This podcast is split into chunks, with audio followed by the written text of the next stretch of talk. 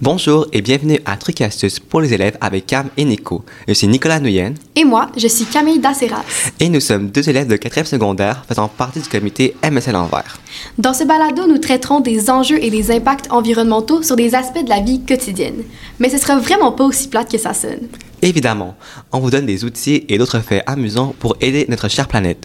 Aujourd'hui, nous allons parler de la consommation d'eau et de la trace que celle-ci peut laisser grâce aux questions que vous nous avez posées lors de sondage. Nous vous remercions d'ailleurs de votre grande participation. On ne savait pas que vous étiez aussi mordu d'environnement. Je suis vraiment honorée de votre soutien, mes petits verts. J'aimerais d'abord remercier mes parents, Bon, Oh, ma- Cam, arrête, ça devient un peu gênant. Ok, c'est bon, je me calme. Je vais me reprendre. Tout d'abord, parlons des conséquences environnementales. Oui, donc d'après un article de la ville de Montréal, consommer beaucoup d'eau, ça entraîne plusieurs problèmes. Ben voyons, Nico, comment tu sais ça? T'habites pas à Laval, toi? Oui, mais je m'informe. T'es bien bizarre. En tout cas, revenons à nos moutons, hein. Oui, donc l'article- l'article parlait entre autres de la production de gaz à effet de serre. Mon Dieu, tu sors les gros mots pour le balado? Ben oui, il faut dire les vrais termes. Ouais, c'est vrai. Premier balado, il faudrait bien les impressionner. Dans le fond, une grosse consommation d'eau égale beaucoup de gaz à effet de serre.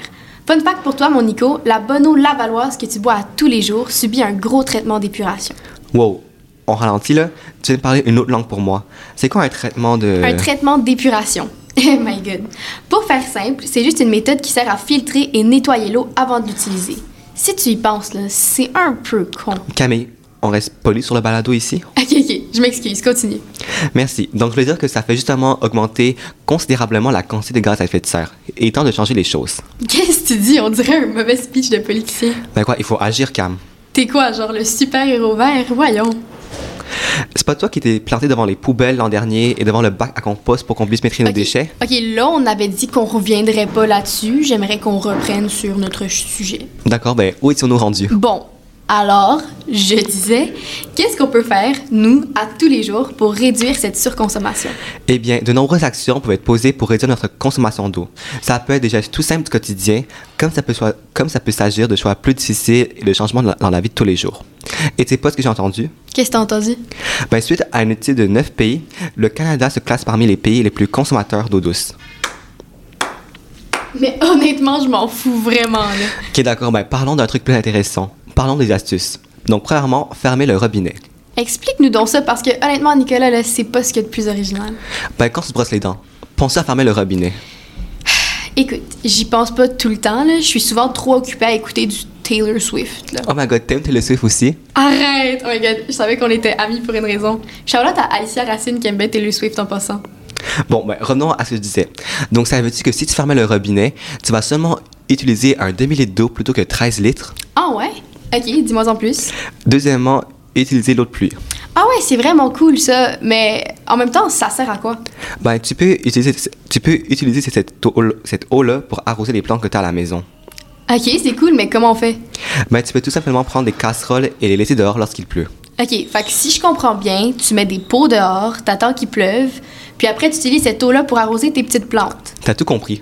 Mais je dois te dire, là, c'est pas mon truc, moi, les petites plantes, là, mon plant de basilic cet été, là, il a vraiment souffert.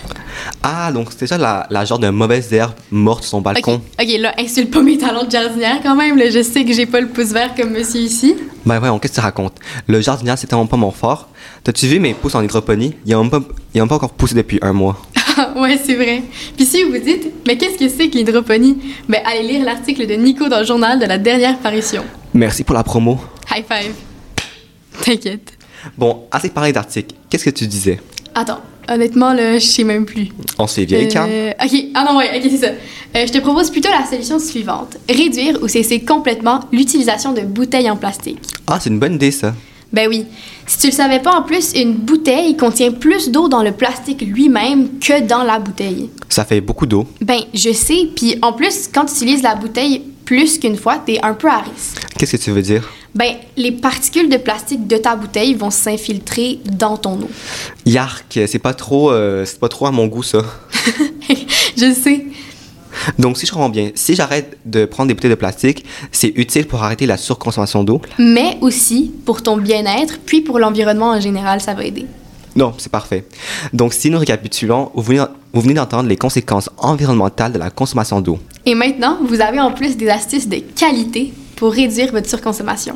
Et c'est fou, on est déjà à la fin de notre premier épisode. Sérieusement, pourquoi je suis un peu triste? Mais on a vraiment bien fait pour de vrai, je suis vraiment fière. Moi aussi, je suis fier de nous. On vous remercie de votre écoute. C'était Nicolas Nguyen. Et Camille Daceras Et n'oubliez pas qu'une meilleure écologie, égale une meilleure vie.